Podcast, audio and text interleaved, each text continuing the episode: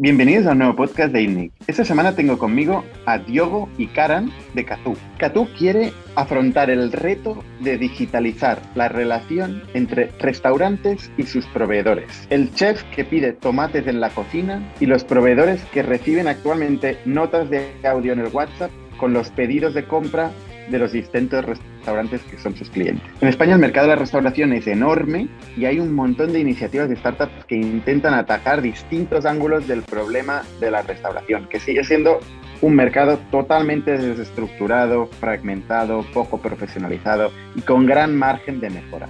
Diego y Karan nos explicarán cómo han conseguido levantar más de 3,5 millones de euros con inversores tipo Rocket Internet sin haber llegado a monetizar todavía. Actualmente están a punto de anunciar otra ronda que les va a llevar a más de 10 millones de euros levantados. En definitiva, mercado con mucha oportunidad, pero también muy, muy difícil, con muy poco margen y donde tienen estos dos un reto muy interesante por delante. Y el podcast de esta semana es posible gracias a todos vosotros, que compartís el enlace al podcast, la suscripción en YouTube con toda vuestra gente de vuestro alrededor, que nos ayudáis a difundir lo que es arrancar negocios, historias reales y explicadas en profundidad de cómo levantar y traccionar negocios. Si nos estás escuchando a través de Spotify o Apple Podcast y todavía no estás siguiendo nuestro canal de YouTube, te recomiendo que nos sigas y actives las notificaciones con la campanilla para poder seguir todos los eventos que hacemos en directo.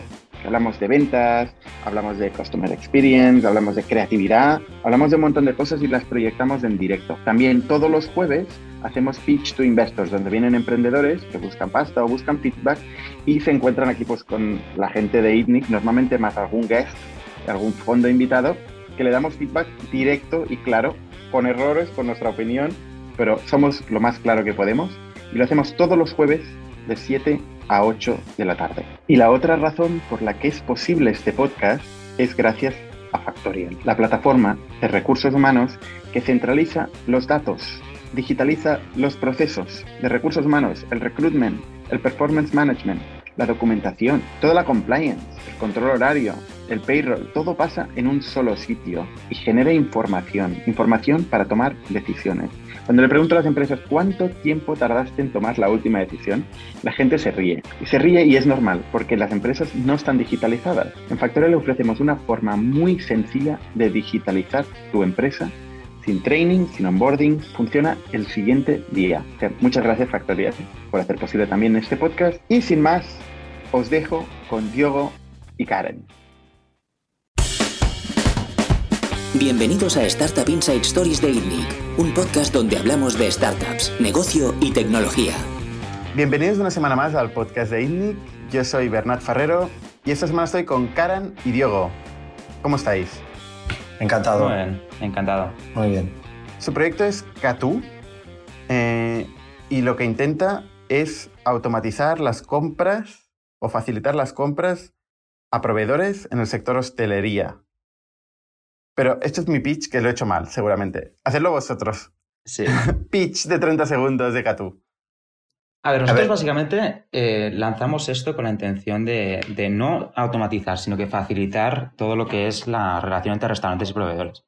Un restaurante de media tiene entre 12 y 15 proveedores de fruta, verdura, productos de limpieza, ¿vale? Y a día de hoy toda la comunicación, toda transacción entre ellos se hace de forma completamente offline. Voicemails, eh, teléfono, email, hemos encontrado incluso casos de fax, ¿vale? Y nosotros básicamente lo que hacemos es centralizar toda esta comunicación en una aplicación muy similar a WhatsApp, muy fácil de utilizar para chefs, por ejemplo, que no, hayan, no tengan mucho conocimiento, digamos, de tecnologías eh, muy complejas. Em, y al proveedor básicamente les ofrecemos estructura. Estructura porque en vez de recibir eh, mensajes de voz de WhatsApp, acaban recibiendo o correos electrónicos o directamente pedidos directamente en su RP. O sea, convertís lo que siempre ha sido informal, nota de voz, eh, WhatsApp, etcétera, en entradas estructuradas de información en el RP. Exacto, exacto. En el módulo de compras del RP, que no sé qué RP también tiene un restaurante. Eh, y si tiene RP. Los restaurantes no suelen tener RPs, es decir, a menos que te vayas a grupos muy grandes que tienen, sí que tienen sistemas de gestión eh, internos, digamos, de, costes, del, escandallo y tal, eh, no suelen tener sistemas. Em, Es más por la parte del proveedor. Todos los proveedores tienen RPs. Todos tienen sistemas que básicamente les gestionan el stock, los pedidos, los albaranes, las facturas, etcétera, etcétera, ¿no? El problema es que el, proveedor, el proveedor a veces es la frutería de, a dos calles. Contabilidad tiene seguro. O sea, el tema es ese. Es cualquiera de los dos algo tiene. Ni que sea el sistema que va al contable a partir del cual hace toda su matemática. En, el espacio de SMB no es fácil ¿eh? encontrar gente digitalizada y estructurada. Es, es un mundo poco estructurado. Sí, a ver. No, no, más que lo sabemos. Si fuera fácil. O sea, tú al final estás hablando de una industria que a nivel mundial es un trillón de dólares. Solo en Portugal, Italia y España, que es los países donde estamos, es casi de 100 bi. O sea, si fuera fácil, alguien lo hubiera hecho ya. O sea, es muy difícil tanto de la parte de los restaurantes como de la parte de los proveedores, que muchas veces son negocios, o sea, no te hablo de los gigantes, te hablo de los medianos, son negocios de 10 millones de euros en ingresos que siguen haciendo cosas a papel y boli. Eh, normalmente es gente que ha subido en la vida a pulso, ¿no? Y que por eso ha ido llevando su negocio día a día. Pero lo que sí vemos es el cambio principalmente con el COVID de que todos se enteran de que el mundo de, de la restauración está cambiando. O sea, B2C, la parte de los globos, de los deliveries de turno, está cambiando la mentalidad del restaurante por un lado. Dos, el hostelero medio ya no es el barpaco de toda la vida, que me encanta, pero cada vez más tiene el pequeño emprendedor que ya quiere abrir su dark kitchen, ya quiere abrir su segundo local. Y entonces, claro, después de tener toda esta ola de digitalización, empiezan pidiendo a sus proveedores lo mismo. Y aunque los proveedores estén un poco por detrás, entienden que pues va a ser un poco darwinismo económico, ¿no? De que los que no cambien al final se van a quedar hacia atrás por los que van a cambiar. Y entonces son ellos que están viniendo hacia nosotros de ayudadnos y sentémonos juntos a hacer esto bien. ¿Ellos quién? Eso de que vienen a vosotros. queda, queda, muy, queda muy bien, ¿eh? Queda muy bien, pero cuando quieres escalar, una de las cosas que te das cuenta es que, bueno, el mercado no va, no te está esperando. No está esperando que llegue Catu, ¿no? Tienes que ir ahí, tienes que ir ahí y, captar uno a uno. Eh, eh, eh, esto, de hecho, nos lleva, a un punto muy, muy importante, yo creo, ¿no? Y es, y es como comenzamos. Es decir, nosotros básicamente, em, la idea, digitalizar la relación entre restaurantes y proveedores, no es innovadora como tal. Es decir, es algo que, incluso pensaríamos que es lógico, ¿no? nosotros cuando queríamos montar una Dark Kitchen en su momento, Em, nos pensábamos que era lógico que existiera un Alibaba un Amazon para comprar productos que yo utilizaría para cocinar, ¿no? Em, la realidad es que no. Em, el problema es que existían ya softwares en el mercado que intentaban montar un marketplace desde el día uno, ¿no? Y básicamente lo que hacían era el approach proveedor-restaurante, ¿no? Yo consigo en Barcelona 10 proveedores de fruta, verdura, productos de limpieza, y una vez tengo estos 10 proveedores, voy a todos los restaurantes y les ofrezco hacer los pedidos a través de mi plataforma. ¿Sí? Y esto parecía que debía funcionar, ¿no? Había tres problemas. Número uno, un restaurante ya de media tiene entre 10 y 15 proveedores, por lo tanto, em, que tú le vengas y le intentes cambiar todos los proveedores de una, no lo van a hacer.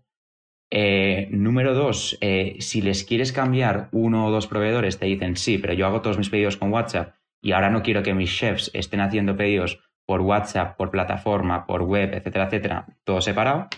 Y número tres, que yo creo que es el punto más importante, estas plataformas estaban muy, muy em, customizadas para, digamos, los gerentes del restaurante, ¿no? Gente digitalmente nativa que muchas veces ya utiliza eh, su herramienta de trabajo, es el ordenador, ¿no? Cuando la realidad es que el usuario final, el que realmente está haciendo los pedidos en el día a día, es el chef. ¿Vale? El chef que, primero, no tiene un portátil delante suyo en la cocina, eh, y número dos, está haciendo los pedidos a las 2 de la mañana. Lo último que quiere es tener que sentarse para hacer los pedidos y tardar dos horas, ¿no? Y por eso utilizaba WhatsApp.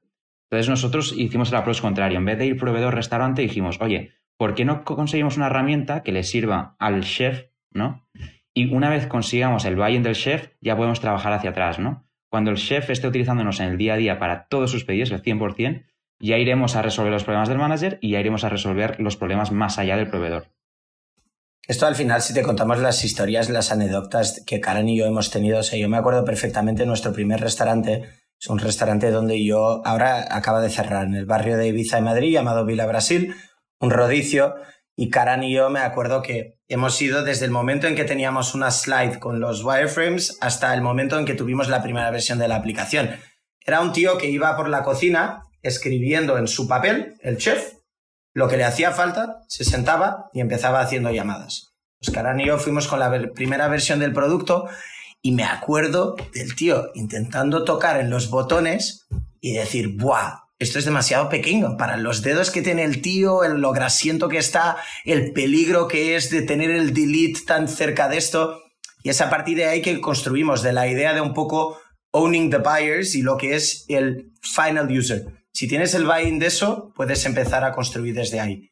Eso es nuestra obsesión a lo largo del primer año y medio. Ahora sí que empezamos dando cada vez más importancia al lado del proveedor, pero antes de hacer todo eso, nosotros teníamos clarísimo que había que construir una herramienta que el chef de cualquier bar pudiera utilizar sin learning curve, sin complejidades, sin integraciones de cuatro días, que fuera una cosa prácticamente automática. ¿Y, cómo es esta herramienta? O sea, que, escribes tres tomates. No, pues escribes. Tú al final piensa un poco, es que esto también lo hemos visto, o sea, hemos sacado la idea de ahí. Hay otro restaurante con el que hemos empezado que tenía un Excel con la columna A, B, C y D. La columna A era el nombre, la B la unidad de medida, la C el código de producto y la D es la cantidad. Muchas veces son los proveedores que preparaban estas hojas de Excel, las imprimían y la daban al restaurante. Y entonces el tío escribía, tenía ya su plantilla prehecha, eh, tomate, cajas de 2 kilos, TOM 234. Y entonces todos los días imprimía y va por la columna D, por así decir, papel boli, foto al WhatsApp del proveedor. Nosotros llevamos esta experiencia al digital, es decir, danos tus columnas A, B y C y que en muchos casos, pues como estrategia de growth hack, sacamos sus albaranes y, les damos de alta, por así decir, para que no tengan que hacer el trabajo de Excel.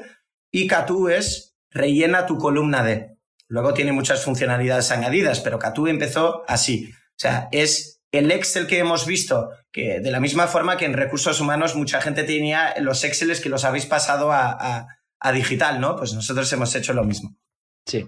Ya entrando un poco más en producto, al final, nuestro producto, una vez cuando lo abres, ¿no? Em, cuando un restaurante lo abre, cuando lo ve por primera vez, se piensa que es WhatsApp, ¿no? Porque lo ves y básicamente lo que tú tienes es un listado de tus 12, 15 proveedores, ¿vale? Parecen chats, tú entras en cada chat y cada chat tiene la posibilidad también de que les escribas directamente al proveedor.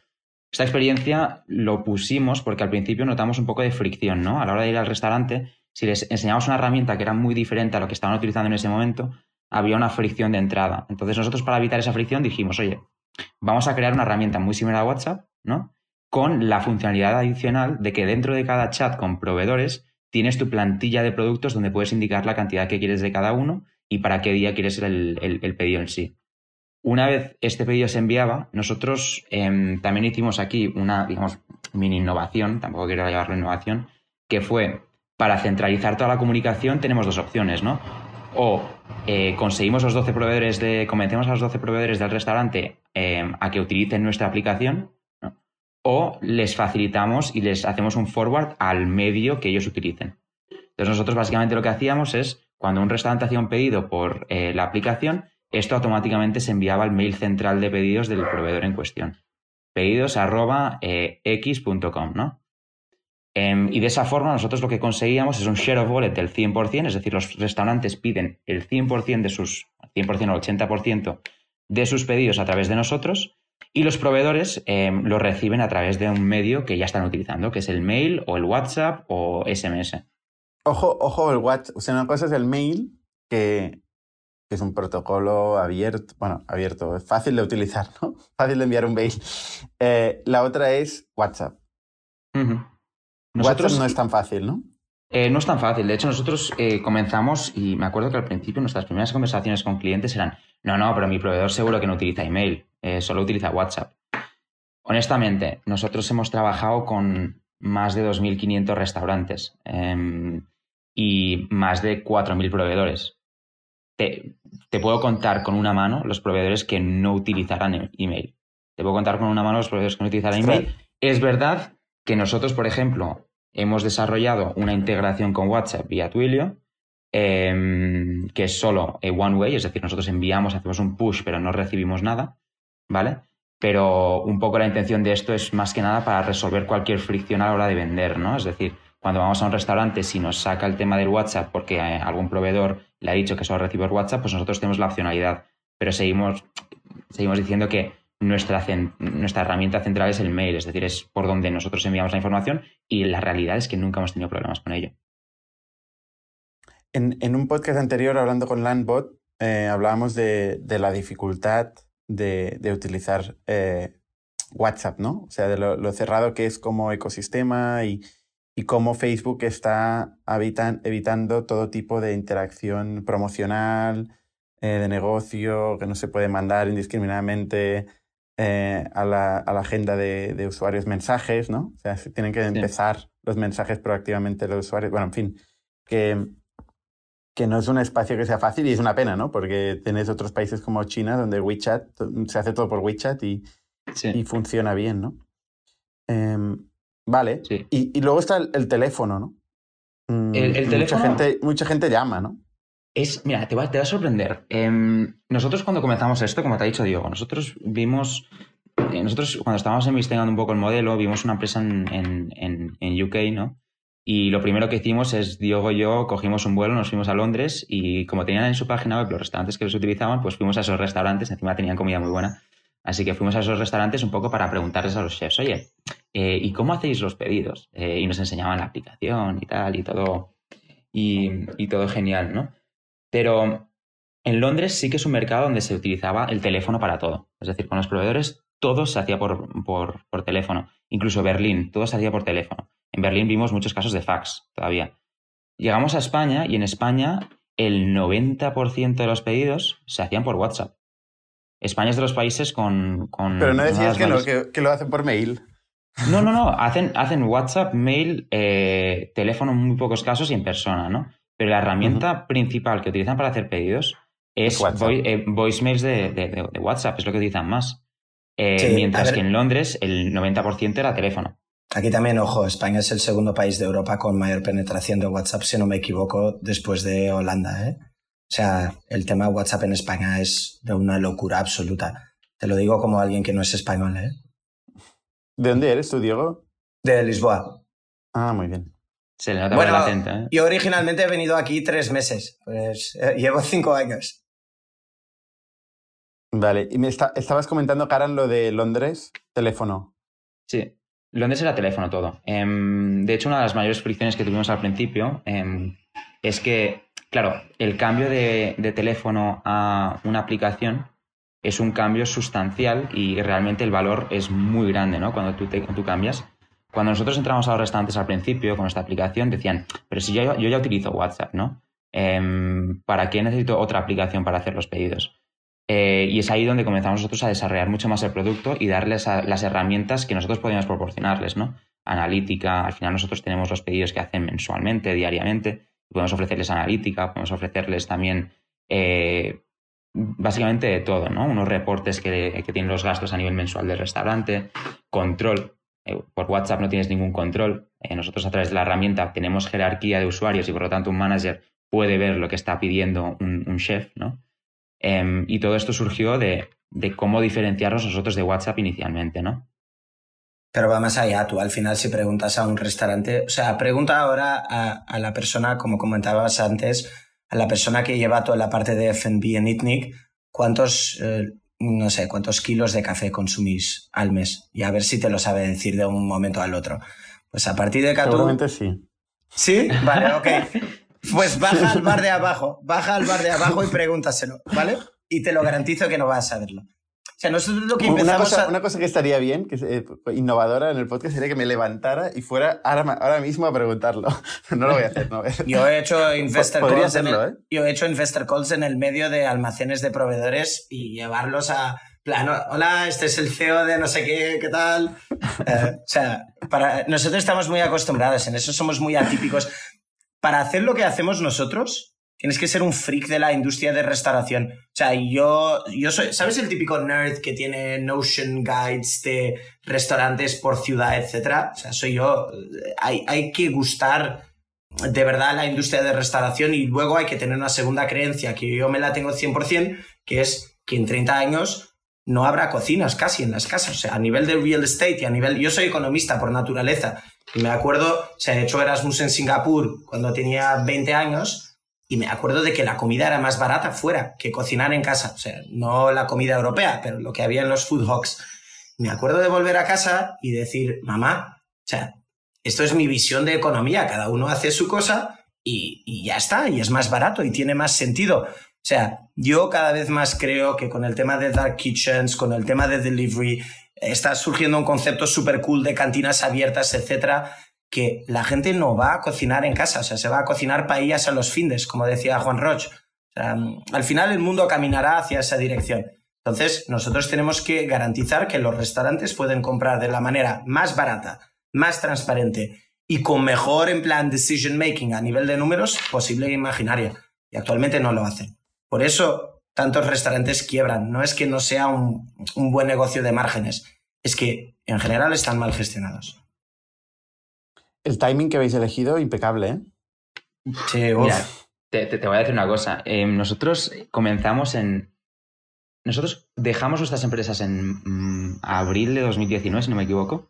Y yo creo que fue en julio que nosotros lanzamos nuestro MVP, pero MVP quiere decir era la versión más fea de una aplicación que has visto eh, en tu vida. Lo lanzamos con 10 restaurantes que eran amigos nuestros, ¿no? El típico que iba cada mañana, el, el que iba para comer, ensaladas.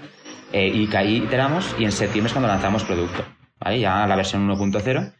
Y entre, y entre septiembre y febrero de 2020 crecimos una barbaridad. Es decir, nosotros conocíamos un par de competidores aquí que habían montado el modelo que os he contado antes, ¿no? El modelo marketplace directo de, proveedores.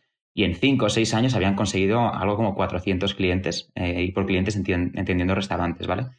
Nosotros en febrero de 2020 ya teníamos unos 450 usuarios activos, restaurantes activos mensuales. Eh, estábamos procesando más de 4 millones de euros al mes en, pedidos em, y estábamos, y esto, estábamos a punto de cerrar una ronda, a puntísimo de cerrar una ronda eh, SID y de repente COVID. Y yo me acuerdo conversaciones con, dos de nuestros inversores, de nuestros eh, potenciales inversores en ese momento. Karan, Diego, dadnos dos semanas, esto van a ser dos semanas, y en dos semanas, cuando todo esto del COVID haya pasado, volvemos a hablar, retomamos y, os, enviamos term sheet. Esos dos, esas dos semanas pasaron a ser, eh, bueno, lo que seguimos viviendo, ¿no? A día de hoy. Entonces, em, en ese momento tocó también el momento de reinventarnos, ¿no? Ahí hicimos una reflexión estratégica, tanto, yo, yo y, el, un poco el equipo que teníamos, em, y yo creo que sacamos tres temas, y corrígeme, Diego, si, si crees que había un punto más. Yo creo que lo número uno es que habíamos conseguido una especie de product market fit en el lado del restaurante porque realmente teníamos clientes activos, teníamos muy poco churn para, para ser la, industria que era. Em, los usuarios se utilizaban cada vez más, así que teníamos una especie de product market fit en ese lado. Número dos, nuestra estrategia de crecimiento inicial no era la más eficiente. Básicamente nuestra estrategia de venta inicial era nosotros dos en la calle y nuestros eh, chicos de ventas en la calle vendiendo y honestamente, durante el COVID no se podía hacer eso, ¿no? Y, número tres, que creo que también es, muy importante, nosotros al final, como te he dicho, conectábamos a restaurantes con todos sus proveedores. Entonces, si asumimos que tienen una media de 10 proveedores por restaurante, ¿no? Como os he dicho antes, eh, pues estamos, estábamos llegando a más o menos unos 2.500, teniendo en cuenta que había mucho solape, 2.500 proveedores, ¿no? Estábamos llegando a 2.500 proveedores que estaban recibiendo diariamente mails con nuestro branding. Y en ese momento los proveedores nos convencían a venir, a nosotros diciendo, oye, ¿tenéis algo para mí aparte del mail que me enviáis, em, el mail que me enviáis diariamente? ¿Tenéis una herramienta? Y nosotros en ese momento no teníamos. Y es ahí donde nos reinventamos un poco, ¿no? Bernat, es que déjame hacerte la pregunta, y perdón que yo soy un poco, en plan, to the point. Hasta ahora de lo que has visto, en plan, ¿qué te parece que este modelo tiene de, en plan, de guay? Es que muchas veces la gente nos escucha y piensa, so what? O sea, si tuvieras que tener un guess, ¿hay algo que, te, que se te diga wow? Es que nosotros te lo contamos, si hace falta. O sea, yo creo que es súper importante contar qué es el X Factor de esto. Y, yo te diría, no solo es importante, sino que yo empezaría por ahí. ¿eh? Porque el Entonces, cuando, cuando tienes un minuto, realmente en este minuto tienes que aprovechar. A ver, te voy a responder, te voy a responder tu pregunta. Em, el, el sector restauración es un sector que en España es muy importante, eh, evidentemente, pero es un sector desestructurado, eh, lleno de, de, lifestyle businesses, es decir, no, no businesses orientados al growth y al, y, al, y EBITDA, sino a sobrevivir, a vivir, a vivir, ¿no? Entonces, em, no, no, no. está totalmente fragmentado. Sí que es verdad que hay algunas, algunos grupos más grandes, pero está totalmente fragmentado. Tiene pocas barreras de entrada y hay una sustitución. Ahora con el COVID, por ejemplo, pues hay una sustitución brutal.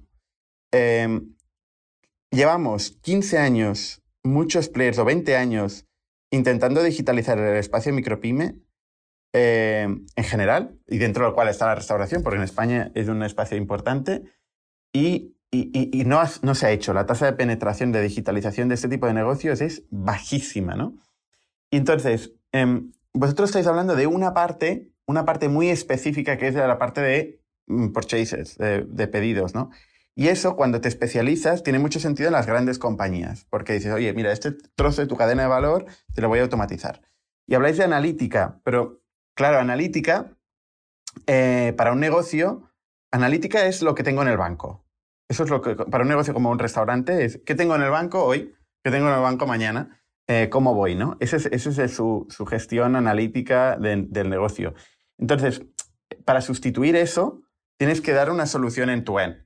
Si solo das la analítica de las compras, em, no estás entendiendo qué márgenes están produciendo, qué margen medio tienes, eh, ¿no? ¿no? No, estás introduciendo el elemento precio y venta.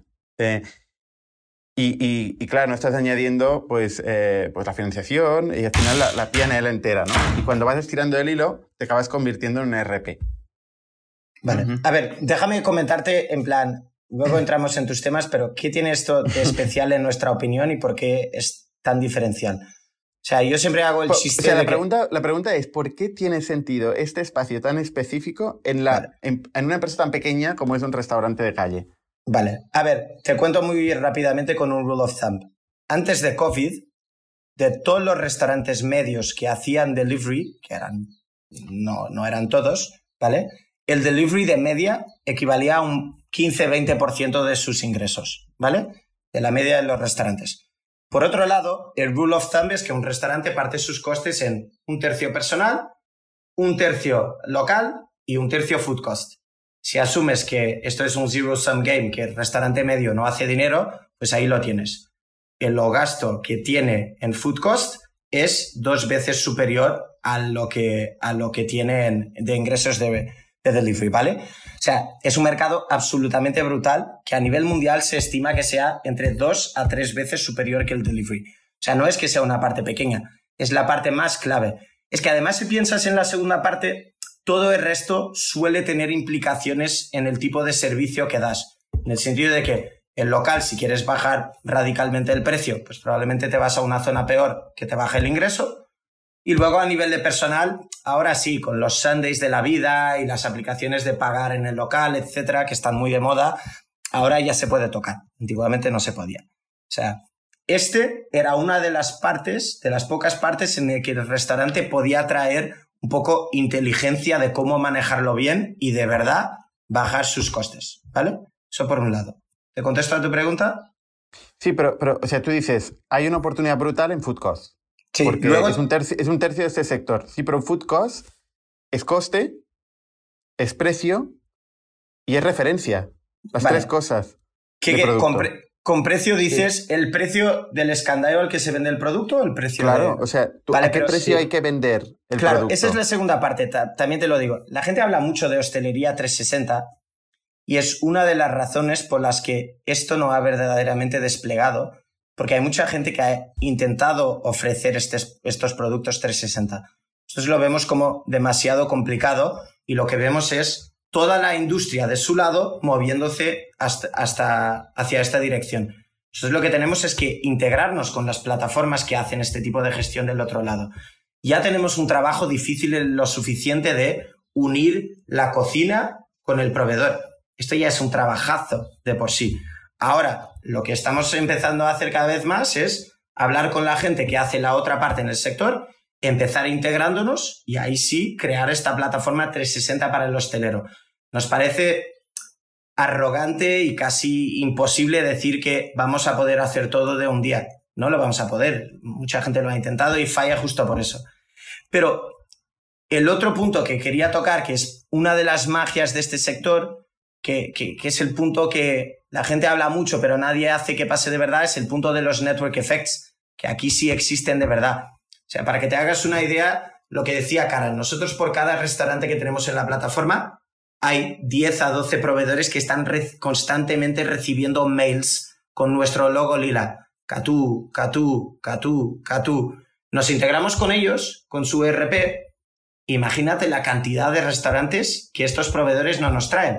Porque para ellos, una vez este Catú integrado con su ERP, pues la utilidad que tienen de expandirlo a todos sus restaurantes incrementa brutalmente. Y entonces son los propios proveedores que están promocionando nuestra aplicación.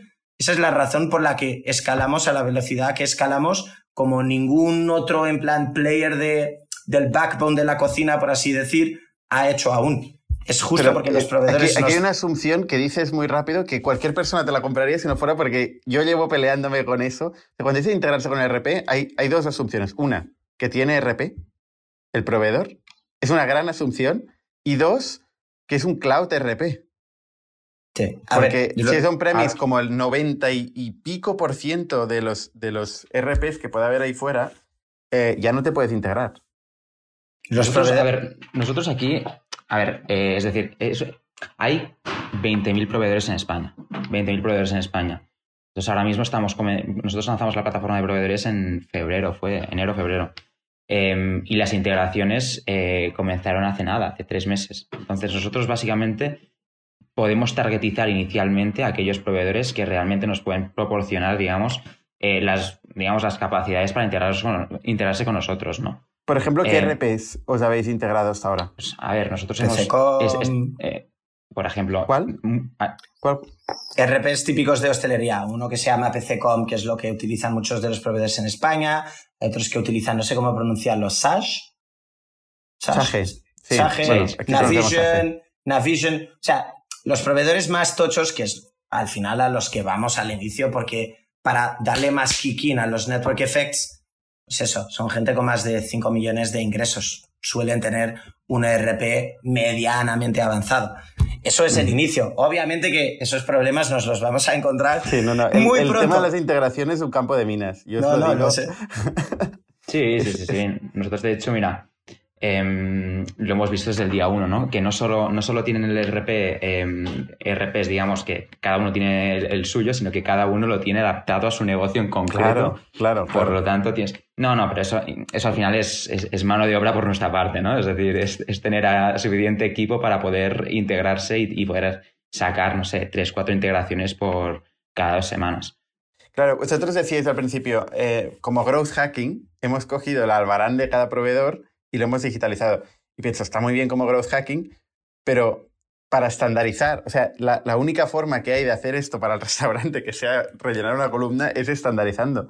Y para estandarizar implica y tirar del hilo, llegar al back office de cada proveedor y, hacerle llegar la información de manera más o menos unificada o que vosotros hacéis de, de convertor, de conversor, digamos, ¿no? De, la manera de cada proveedor a, a la vuestra, ¿no? En eso estamos. A ver, esto está al bien, final... Está bien, está bien, es una buena lucha. La pregunta es, ¿hay pasta?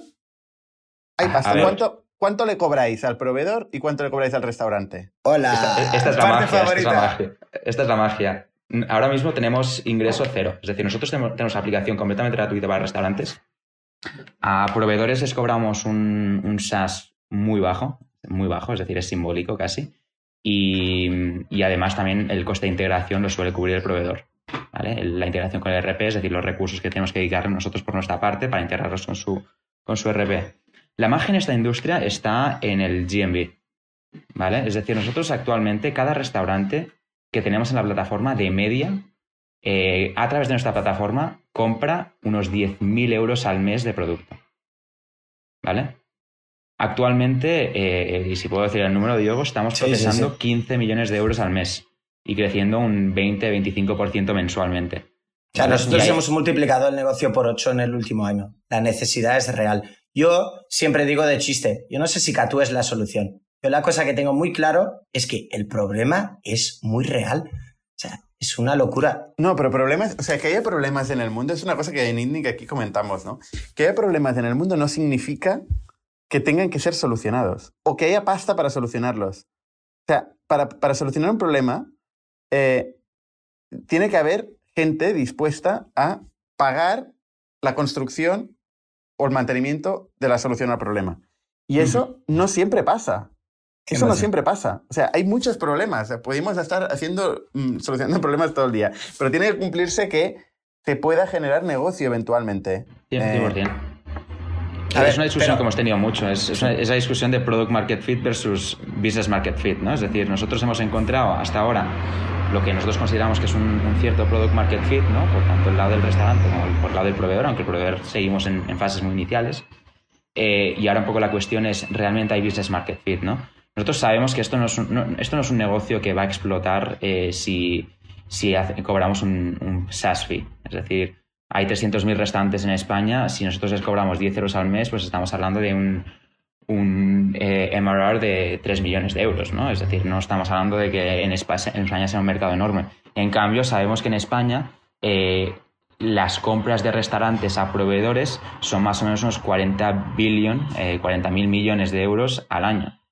Eh, y si nos podemos llevar un porcentaje de eso añadiendo valor, ahí es donde está realmente el negocio, ¿no?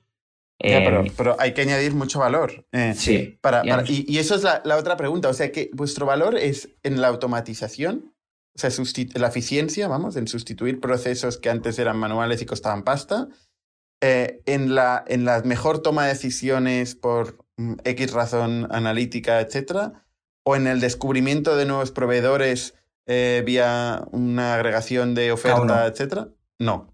Esa última parte aún no. O sea, nosotros tenemos muy claro, y eso va en línea con lo que dijiste antes, que es hay que tener a gente dispuesta a pagar. Entonces, nosotros estamos cambiando esta industria yendo de la mano con las dos partes de la ecuación, con los restaurantes y con los proveedores. Muchos restaurantes nos están pidiendo, abrid un marketplace, dadme ya la opción de buscar nuevos proveedores.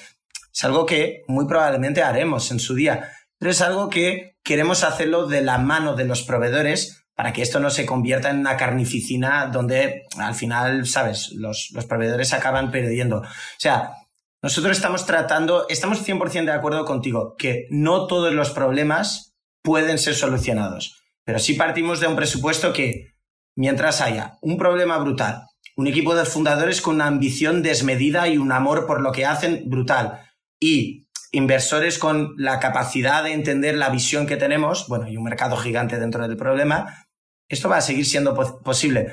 Entonces, lo que estamos haciendo y como Catu es construido es, de verdad, yendo de la mano de las dos partes de la ecuación y entendiendo cómo podemos trabajar juntos. ¿Cómo no hacemos con que esto se convierta en una carnificina donde eh, los proveedores hacen unas competiciones de precios a nivel dumping desmedida? Y el marketplace, por ejemplo, es un melón muy complicado de abrir justo por eso.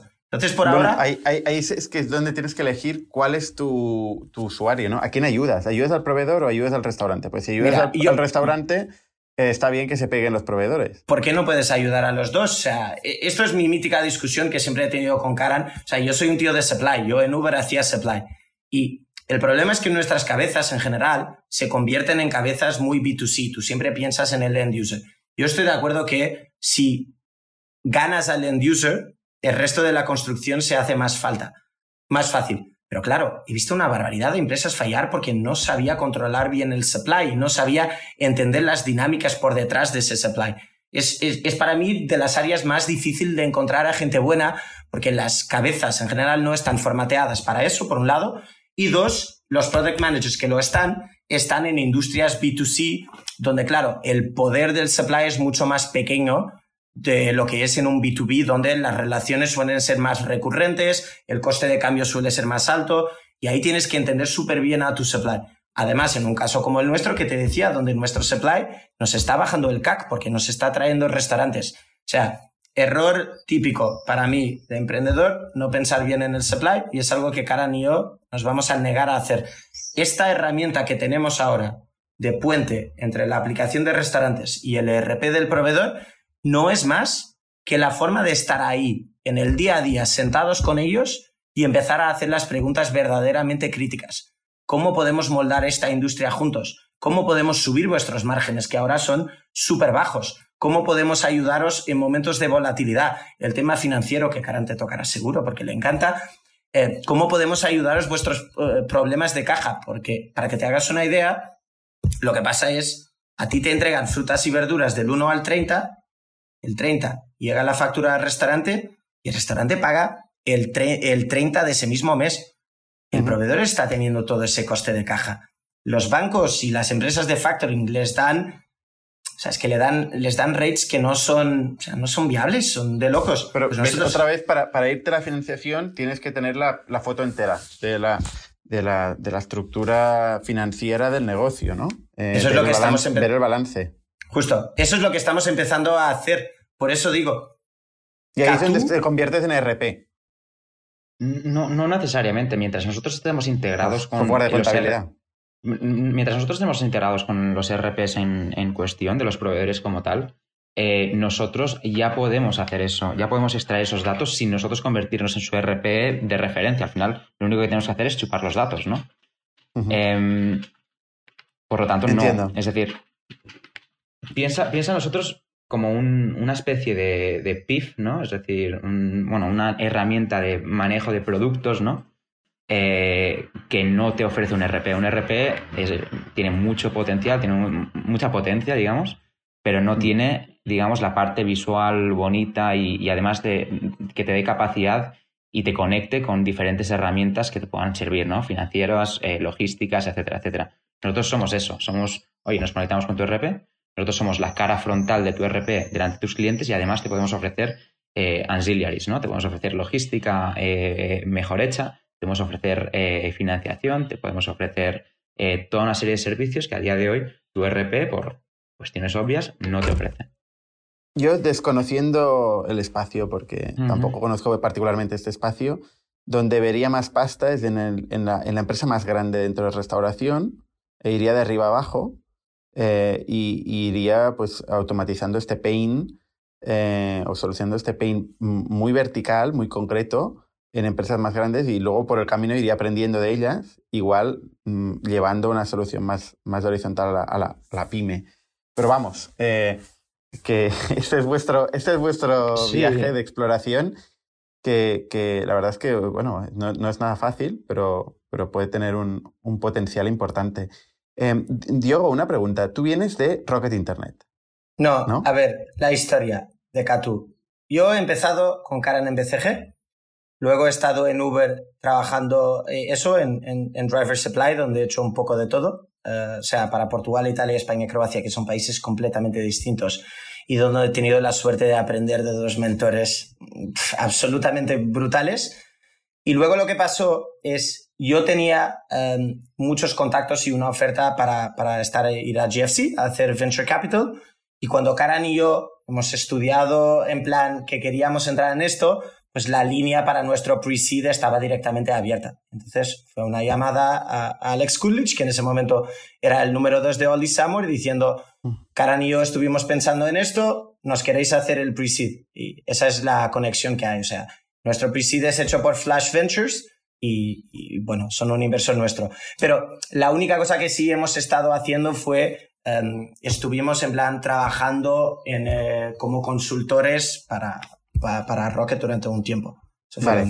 Rocket Internet, una cosa que seguro que os pregunta es eh, ¿cuál es el modelo que habéis visto? ¿Que habéis visto un modelo en el mundo que, que, esté funcionando? ¿Que esté demostrando que esto puede traccionar y generar margen? Ninguno que monetice aún o que monetice a niveles altos. Eh, la empresa se llama Reki, eh, yo creo que, que, lo hemos dicho. Bueno, de hecho, Point9 invierte en ellos. es la empresa en la que Karan y yo nos hemos basado pero la verdad es que de lo que, de, lo que sabemos es un modelo que nadie ha, en plan, killed it aún. Lo que sí empezamos viendo más y más es B2B marketplaces killing it, o sea, un fair de turno, un anchor store de turno. Ahora también está súper de moda los B2B marketplaces para eh, corner shops, eh, en plan, hay Magaloop, hay Almacén Guru, o sea, hay muchos B2B marketplaces que están apareciendo y empezando a tener pues revenue streams bastante sanos. Eh, en nuestro sector, nadie aún. Lo bueno de eso es que la competición también es bastante limitada a nivel mundial. Esto no es estilo un Gorillas que de un día al otro te aparecen 15, ¿no? Hay muy poca gente local lo suficiente para meterse en esto. Y como decía, hay que tener mucha resiliencia mucha, y mucha pasión por la industria, yo creo. Y la pregunta de por qué hoy, ¿Por qué hoy, en ¿por hoy hacerlo? Por lo que te decía, porque creemos que los restaurantes acaban de terminar esta ola de digitalización del lado B2C que les está preparando para este segundo paso, que es, oye, si yo en todo lo que es customer facing ya estoy en 2021, ¿por qué en lo que es supplier facing estoy en 2003, no? Vale, o sea, ¿creéis que es una dinámica de mercado, de digitalización que se va a llevar por delante todo? Sí, Bueno, que es ahora y, no hace cinco años. Sí, luego hay toda una segunda parte que nos parece muy interesante de cara a nuestra estrategia de monetización, que es, están surgiendo cosas muy, muy guays para, para, para B2B, ¿no? O sea, Karan y yo, por ejemplo, hablando de, de fintech, no sé si estás siguiendo, pero por ejemplo, están ahora surgiendo los Klarnas del B2B. Las plataformas de invoicing cada vez más integradas también lo están petando. O sea, hay toda una serie de factores que está haciendo con que los B2B marketplaces sean cada vez más una realidad, enfocándose de verdad en lo que tienen que enfocarse, que es entender la relación entre un lado y el otro y luego apoyándose en otras herramientas para hacer esa intermediación de la mejor forma. Sí, yo creo que hay un punto también muy importante y específico del sector restauración que nos lo hemos encontrado en medio de cuando estábamos montando todo esto, que fue el COVID, ¿no? El COVID obviamente ha tenido un impacto terrible eh, sobre, el, sobre el sector, sobre la industria, eh, pero también ha sido una especie de, de, alarma, ¿no? De, alarma para los restantes y para los proveedores para, oye, es momento ahora de reinventarse, ¿no? Em, antes las cosas funcionaban por, mera inercia, ¿no? Es decir, un restaurante abría y como tú decías, son, negocios, especialmente los pequeños, que eran de subsistencia, es decir, me, dan me, pagan, digamos, el, el, piso que yo, en el que vivo cada mes. Con, con el COVID lo que nos encontramos es que los restaurantes de repente se dan cuenta que, oye, tenemos que hacer las cosas mejor y con las herramientas digitales que existen, aún no puedo hacer las cosas mejor, ¿no? Entonces, tú ahí es donde entra. Dices, oye, esta es un pequeño paso en la dirección de, oye, voy a gestionar mejor mi restaurante, ¿no? Voy a tener un poco de control sobre mis costes. Voy a tener un poco de control sobre, por ejemplo, como manager de un restaurante, lo que está pidiendo mi chef a, diario. Eh, después, el proveedor, oye, voy a tener una herramienta mucho más eficiente de input de datos en mi RP, en vez de tener a la gente manualmente picando datos, ¿no? Eh, voy a tener una forma de llegar digitalmente a mis, a mis eh, restaurantes sin tener que enviar un comercial cada día para hacer el pedido repetitivo que está haciendo cada día el, restaurante, ¿no? Em, y lo están viendo. Y, este, y el COVID, a pesar de todo lo malo que ha tenido para la industria, también ha sido un poco una alarma para, despertarles y, dar, y que se den cuenta de que esto es importante también. Piensa muy rápidamente, solo un pequeño matiz en lo que dice Karan, el proveedor de un día al otro ha perdido igual el 25 o 30% de su user base. Eso es el punto número uno. Punto número dos, la estimativa dice que España a inicios de 2022 va a volver a recuperar el número de restaurantes que tenía eh, pre-COVID. Bueno, ahora con esto de otra ola, pero que en mediados de 2022 seguro. Los proveedores no están capacitados para capturar todo esto que han perdido hasta cierto punto. Y entonces, si facilitamos la operativa y el comercial tiene cada vez más tiempo para buscar nuevos clientes en vez de estar recogiendo pedidos, pues es una mega oportunidad para ellos.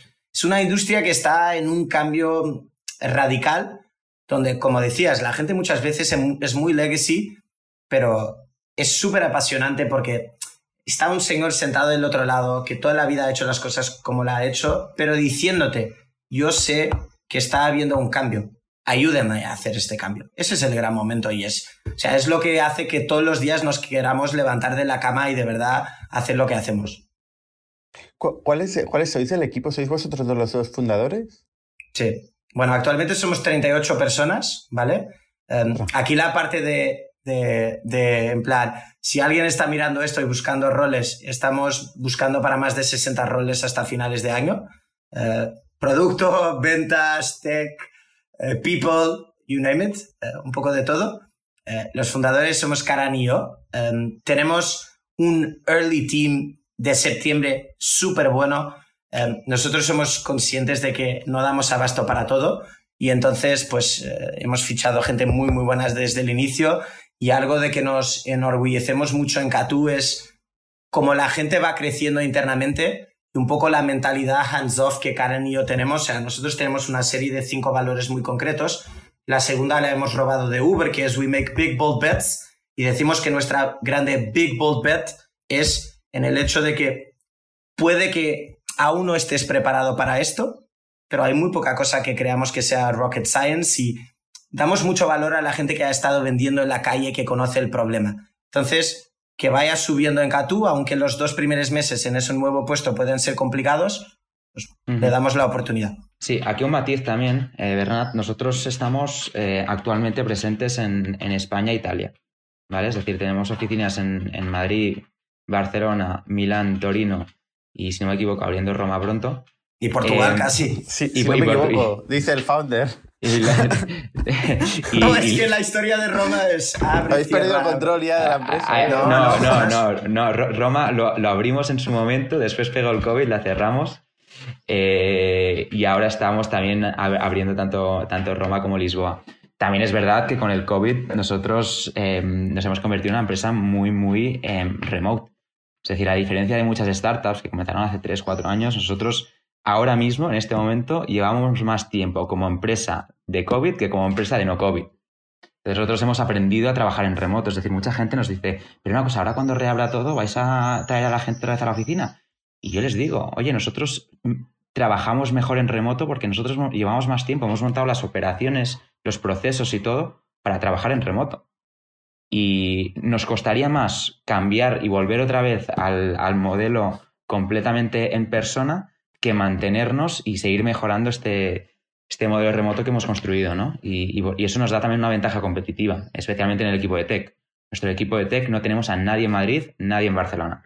Todos están repartidos por España, por Europa, tenemos a gente en Brasil, em, y así es como queremos construir el, equipo, ¿no?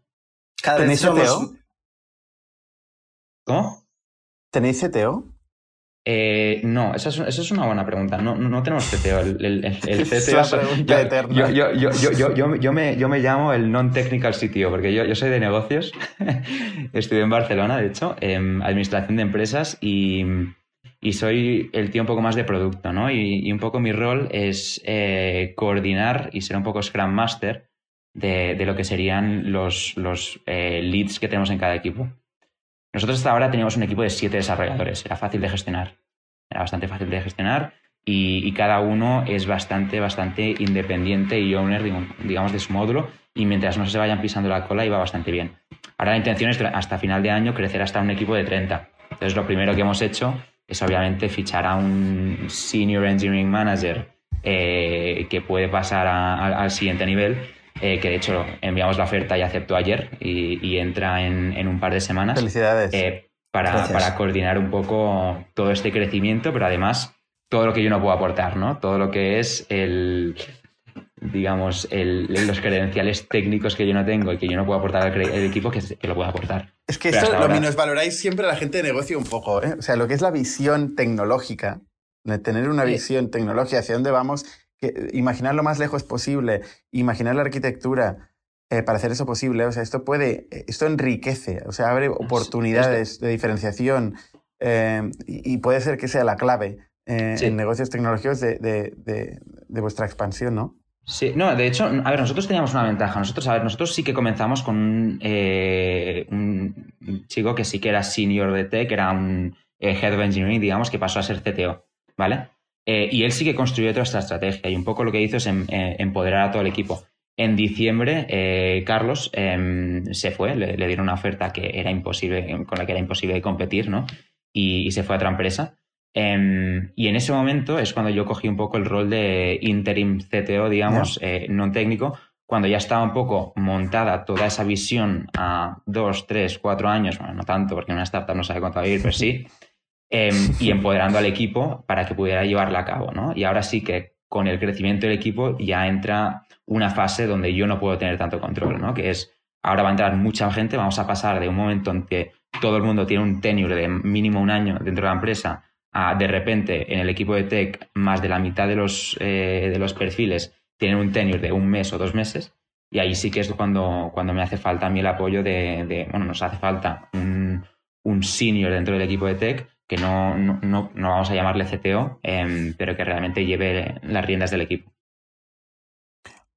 Última pregunta, fundraising. Vosotros sois buenos en fundraising, ¿no? habéis empezado muy fuerte. Yo creo que, a ver, yo creo que yo creo que sí, un poco mi mentalidad, ¿vale? Y, siempre se lo digo en España. Yo creo que hay un poco esta, esta idea en España de la dilución, la dilución. Desafortunadamente no estamos en Silicon Valley. Y creo que muchas veces los emprendedores... Bueno, porque no queréis, ¿eh? Porque podéis ir a coger un vuelo y ir a Sí, sí. No, no, 100%. Bueno, de hecho, ahora hablamos un poco de eso, pero es que de hecho, o sea, la gente muchas veces abdica de crecimiento porque no, es que si espero cuatro meses más, me diluyo menos. Catú lo ha puesto. Catú es ir rápido eh, y luego pensamos en porcentajes, en... Lo que hay es que tener gasolina para hacer crecer el negocio a la velocidad que el equipo pide y que los clientes piden. Em, nosotros tenemos una ronda en plan, pues la pre más un extension ahí de 3 millones. Ahora estamos cerrando una adicional Em, y, ahí 100% de acuerdo contigo. Hay un fondo español porque queríamos tener a un fondo español muy, muy cercano, con alguien de producto muy bueno, pero luego son cuatro americanos que, se unen a la ronda, que es un poco ya la preparación de lo que es la próxima, ¿no? Em, y una vez más viene de cara a lo que decíamos. Podíamos haber esperado a empezar a septiembre y tal, pero esa no es la mentalidad de Catu. La mentalidad de Catu es el cliente está pidiendo, el negocio está reabriendo, hay que multiplicar el equipo de tech infinitamente, vayamos. O sea, sería un error de Karan y de mí sacrificar el crecimiento de Catu para que él y yo nos diluyéramos un X por ciento menos. Eso para nosotros sería un fallo como emprendedores. Es una mentalidad que desafortunadamente veo bastante en España y siempre digo a la gente con la que hablo de te dan un convertible, te van tal. Eso es lo que hace falta, es que tengas gasolina porque si no, tus competidores te van a comer. Hay otro problema. Se habla mucho de funding en Europa, que está creciendo, etc. Como si fuera una cosa buena. El problema de que crezca el funding en Europa es que esas startups que tienen funding en Europa normalmente ya tienen un competidor brutal en Estados Unidos. ¿Y cuál es el país a que van a ir después de Alemania, Francia y UK? Siempre es aquí. Y si las startups españolas no, no van a la velocidad que les permita protegerse de esa startup de Berlín que te garantizo su tercer mercado va a ser España, pues van a empezar cayendo. Y creo que el emprendedor español, el VC español, tiene que cambiar esta mentalidad. Yo como portugués me enorgullezco un montón del mundo de startups en Portugal, donde a partir de Serie B, o sea, bueno, casi todas se mudan a San Francisco. Es un poco la mentalidad del pequeño, ¿no? 10 millones de personas no te deja para el mercado. Justo, Pírate, a, pírate a Silicon Valley, anda. Y yo creo, y ya se empieza viendo, ¿eh? pero que principalmente vosotros, que tenéis mucho más experiencia que nosotros y que lo hacéis espectacularmente bien en ese sentido, también es un poco la mentalidad que, se tiene que cambiar y yo empujaría mucho a por ello. Tanto a nivel de financiación como a nivel también de, mercado final. Eh, así, dices que, que, España puede ser el cuarto país o la cuarta economía donde, donde tiene que ir una empresa que quiere expandir en Europa. Yo creo que en hostelería incluso antes. Sí. Eh, o sea, es un mercado muy, muy importante, ¿no? Sí, sí, sí. Oye, por, si, si ahora os ofreciéramos 20 millones de euros, ¿venderíais la empresa? No, aún no. Aún no. Aún no. Bueno, y, nuestros inversores no nos dejarían tampoco. Claro. No, nuestra valoración ya está por encima, honestamente. Bueno, podemos. ¿Dónde está la valoración? Eh, eso ya no se puede decir, por encima. A ver, lo único, lo único es, o sea, te puedo dar la respuesta políticamente correcta de let me take this internally y hablar con mis shareholders, ¿no? Pero no, porque de verdad creemos que esto es una oportunidad en plan espectacular. Billion dollar business. Unicorn. No, yo, yo no, o sea, sabes, unicornios no existen, por eso no persigas cosas que no existen. Eh, construye paso a paso, o sea, justo mi, mi, mi, frase de la semana para, o sea, nosotros siempre hacemos la frase de la semana con todo el equipo y fue enfocaros en el corto plazo, step by step. Eso aún está lejos. Primero los 150, luego ya pensaremos en el otro y siempre de la mano de nuestros inversores, eh, súper cerca, em, que nos ayuden, que nos apoyan. Karen y yo en eso somos súper abiertos siempre. Eh, yo creo que tiramos demasiado de nuestros inversores como psicólogos, em, pero es que tenemos 28 y 27 años. Bueno, Karen cumple 27 pronto. O sea, también es un poco... Se está haciendo grande para nosotros y nos encanta porque tenemos esa mentalidad, pero a tu respuesta no, al menos que nuestros inversores nos digan, oye, es la oportunidad. Muy bien. Eh, yo, os diría que está bien que no miréis la dilución y que miréis el crecimiento. O sea, todos nos encanta oír eso. Pero, pero, pero cuidado, porque el equity que se pierde no se recupera o es difícil recuperarlo. El poder político que se pierde no se recupera y a veces pues te puedes dar cuenta que sí, que, que has conseguido financiación, la empresa igual crece, igual va hacia un lado que no te habías imaginado, pero tú estás fuera. Sí. Eso yo, creo que es nuestro trabajo. pasa. Yo, también, Bernat, aquí, y, para daros un poco de contexto, nuestra ronda de 3 millones esta que, hemos comentado que cerramos en septiembre de 2020. Septiembre de 2020, sector restauración, España-Italia. Eh, nosotros nos encontramos en un momento, y aquí siendo muy honestos, donde nos quedaba un mes de vida. Un mes de vida. Teníamos un mes de vida y nosotros estábamos dispuestos a, a una de dos, o intentar ahí hacer un poco de shopping y, vender o, levantar. Y en ese momento es que le vimos el potencial y vimos que el primer, el la primera señal de que la industria volvía, fuimos, encontramos a unos inversores increíbles. Increíbles no porque nos pusieran dinero en ese momento, sino porque también nos han apoyado muchísimo desde entonces. ¿Quiénes son? Para... Ya que estamos hablando bien de ellos. Sí, no, estos son Otium Capital, que al final es el fondo que está por detrás del tenedor y que nos ha traído pues Marcos Alves y Bertrand, que son los, los fundadores del tenedor. Y el valor que han traído es absolutamente espectacular. Luego tenemos un par de angels más de mucho valor. Y Flash Ventures, aunque pues Rocket Internet pueda tener la fama que, que tiene, pues la, la versión de Flash Ventures es absolutamente espectacular. Nuestro board member es un emprendedor con mucha experiencia, con mucho human touch y, de verdad alguien que pues recomendaría y si tuviera que volver dos años hacia atrás, pues también lo volvería a recomendar. Y bueno, los que hacen ahora también tienen un pintón, em, ya nos están ayudando en el día a día, por lo tanto, con ganas de que en los próximos... ¿No queréis, ¿no queréis hacer spoilers? Eh, no, no, no, no, queremos hacer, no queremos hacer spoilers, no podemos. ¿Cuál es la expresión en España para esto de o sea, en Portugal decimos que hasta, hasta las vindimas no se ha terminado, pero en España hay algo similar, en plan, it's not over mm. until the fat lady sings. La verdad, la verdad. No se me ocurrirá ahora, pero la hay seguro. ¿Y la cantidad de, dinero levantado que queréis levantar tampoco? Vamos a pasar los 10 millones de, en total. Muy bien. Bueno, pues oye, a ejecutar, que tenéis trabajo. ¿eh? A ejecutar, suerte. A ejecutar. Nos encanta. O sea, otra cosa es eso, es la amistad que tenemos Karan y yo hace con que todos los días, incluso cuando la cosa va mal, vamos a tomar una cerveza y, y lo pasamos. O sea, nos encanta. Esto es muy importante, esto es muy importante, ¿eh? porque hay que disfrutar el camino, cada segundo del camino, ¿eh? porque no es fácil, no es nada fácil. Muy bien, pues muchas gracias por compartir en el podcast de INNIC y os iremos siguiendo. Próximamente la, press release de la ronda está, está cerquita, que no vamos a decir nada, pero ya, ya nos contaréis. Muy bien. Mil gracias por tenernos. Gracias. A vosotros. Hasta la semana que viene. Chao.